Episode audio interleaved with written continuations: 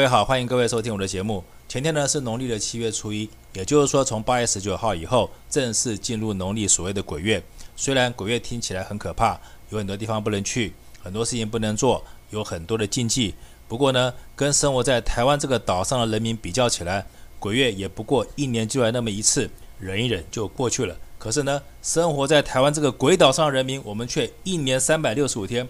天天都要忍受民进党这个鬼政府，它里面一堆人不人鬼不鬼的一群政治人物，每天都在讲的鬼话，讲的干话。所以生活在台湾应该没有所谓的鬼月，因为天天都是鬼月啊！不信的话，我们就来盘点一下民进党那群人不人鬼不鬼的政治人物，他们最近又说了什么鬼话，做了什么鬼事。首先，我们就来讲我们的驻日代表谢长廷，他最近说了一篇鬼话，什么样的鬼话呢？来，大家看一下这个新闻。谢长廷说。假如台湾失守的话，也就是说台湾被中国拿回去的话，那美日势将与中国对决。我觉得这一句话，我们的谢大使、谢代表啊，不管你是什么啦，请你告诉我，假如台湾失守的话，美日是如何要与中国对决？是跟中国全面开战吗？帮你把岛夺回来吗？还是跟中国坐地分赃，把台湾给分了？你觉得应该是哪一个？就美军的立场来说，请问台湾对美国到底是有多重要？好。假如台湾你觉得对美国很重要的话，那我请问一下，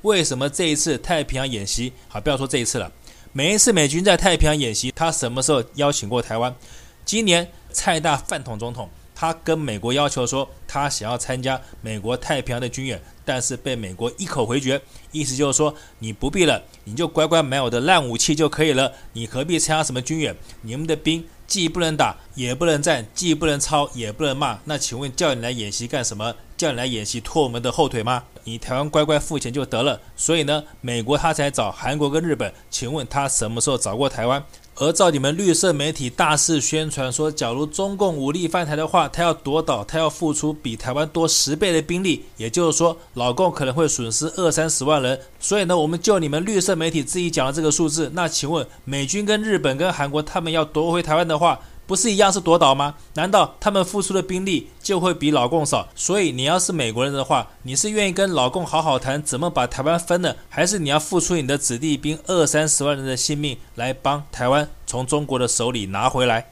所以，我们的谢驻日代表，你的这一番言论在鬼月听起来真的格外就像一篇胡说八道的鬼话跟干话，因为你好像忘了你自己的假设，就是假如中共把台湾拿回去的话，你这句话的意思就是台湾那时候是不是已经经历过战争了？也就是说，那时候台湾已经跟中国打了一仗，说不定已经尸堆成山，血流成河，剩下的活人根本就没有几个了。就算那时候台湾被美军救了，又有什么意义呢？因此，你这一番话。不是讲给鬼听，难道还是讲给活在台湾这群还支持你们民进党的那群蠢货听吗？所以你这一番鬼话，我建议你干脆列印下来保存起来，等到台湾哪一天被老共收回去的那一天，你再把这一篇蠢话烧给那一批蠢货听，或是请别人烧给你自己，那也是可以的。接下来就是在台湾这一群被民进党收买、厚颜无耻、下贱不要脸的绿色媒体们。他们之前为了要抹黑中国，为了要打击中国，他们制造了一个非常大的谣言，但是听起来非常可笑，像是一篇无与伦比的鬼话。什么样的新闻跟鬼话呢？就是大陆的主席习大大，他最近颁布了一道禁令，他禁止网红在网络上表演所谓的大胃王吃东西节目。其实，在台湾，我们稍微有一点环保意识的人都知道。大胃王节目其实就是一个非常不环保，而且非常浪费食物的节目。在台湾，像这样的节目，甚至于曾经闹出过人命，早就被政府禁止了。可是台湾政府禁止可以，但是呢，只要大陆政府，尤其是习大大，他颁布这样的禁令以后，台湾的这一群绿色媒体，他们居然就可以编出一篇鬼话来说，中国大陆因为中美贸易战，美国不给中国粮食，而且呢，加上中国他们之前长江闹水患。所以中国现在是处于一个严重缺粮食的状态，因此呢，要是让这些网红大胃王的节目持续下去的话，那中国的粮食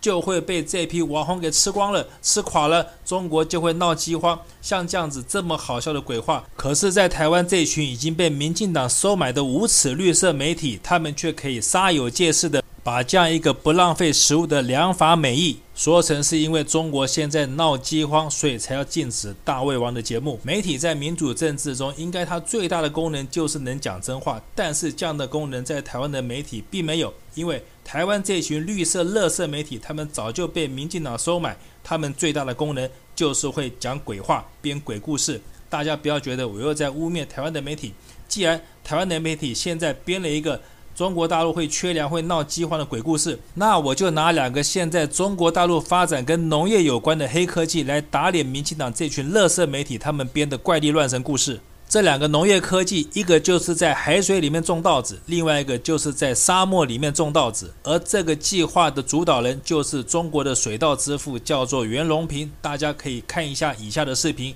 一片荒芜的沙漠，在地球像这样的沙漠有三分之一多。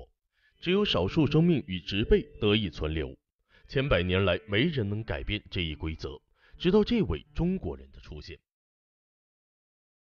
一九六零年是中国最艰难的一年，全国大面积旱灾，粮食颗粒无收。袁隆平立志用农业技术来击破饥饿威胁。一九七四年，袁隆平成功培育出第一个杂交水稻南优二号。随后第二年便研制成功杂交水稻种植技术，为我国大面积推广杂交水稻奠定了基础。数据统计，袁隆平研发的杂交水稻足足养活了中国七千万人口，还将该技术推广到印度、越南、菲律宾等几十个国家，被誉为世界杂交水稻之父。这两个梦想实现后，有人问袁隆平：“你还有更高的目标吗？”袁隆平表示：“虽然现在不缺粮食。”但还是应该为我国粮食安全做出应有的贡献。于是，袁隆平又多了一个梦想——海水稻之梦。二零一八年一月，袁老团队受迪拜方邀请和委托，在他们沙漠地区开展水稻的种植试验。五月二十六日，迪拜传来好消息：来自印度、埃及、阿联酋等多国专家对迪拜所种植的水稻进行测产。其中一个材料产量超过五百公斤，两个材料产量超过四百公斤。沙漠水稻种植获得原。迪拜当地水稻种植难度非常大，首先是沙漠土壤有机含量低，沙漠地下七点五米都是海水，当地的淡水又十分宝贵。目前迪拜的淡水来源主要是靠海水淡化，这样一来，普通的灌溉方式肯定行不通，既没有土壤又没有淡水，这可怎么种植？最后，该团队利用自己独创的思维改良技术做保障，才得以成功。根据规划，袁隆平海水稻研发团队与迪拜将在今年下半年启动一百公顷的海水稻试验场所，明年扩展到一百公顷的标准种植基地，二零二零年以后将扩大种植面积，以十平方公里为单位，打造一个绿色迪拜，大幅度提高迪拜粮食自给能力，并改善当地环境。或许几十年之后，迪拜就是一片绿洲。有网友戏称，到时候你们也不用什么感谢，就把你们的石油给中国多运点就行了。看完了这个视频，大家是不是就明白为什么民进党他们豢养的这一群绿色无耻的媒体，他们要想方设法的编鬼故事来骗台湾老百姓，中国大陆多么的落后，多么的闹饥荒？其实目的不就是为了要配合民进党他的愚民政策？只要老百姓永远不晓得中国大陆有多进步，台湾这群老百姓就会变成井底里面的青蛙，或是退化成蝌蚪。他们对外面的世界什么都不了解，他们就满足待在井里，让民进党可以千秋万代再统治下去。因此呢，听完以上两篇鬼故事，大家还觉得鬼月在台湾重要吗？台湾真的有鬼吗？其实像鬼这样的东西到底存不存在？自从民进党执政，是不是就如同台湾人对好的政治人物的期待一样，只有听说过，从来没见过？我们可以看到，民进党他现在的防疫政策，以及他现在的卫福部长他干了什么事？他不但为了要掩护他零确诊的谎言，他不惜把揭发真相的送法办。不但如此，他现在知道台湾人不好活，但是他也不让别的国家活。他似乎并不满足于只把台湾变成鬼岛，而且呢，他还不列管不普筛，让疫情输出。似乎他也想让其他国家的人都变成鬼岛，他才称心如意。这样缺德的事，民进党都干得出来，而我们的苏大院长居然还说，对于揭发弊案的人送去法办刚好而已。其实，在我看来，把你们这群民进党的这一批人不人鬼不鬼的说鬼话的这些官员，通通抓出去游街示众，五马分尸，就地正法，才叫刚好而已。好，不过最后呢，虽然我前面说了这么多民进党的鬼话跟鬼故事，但是最后这一则新闻我一定还是要跟大家说一下，什么新闻呢？来，大家看一下，就是这一则新闻，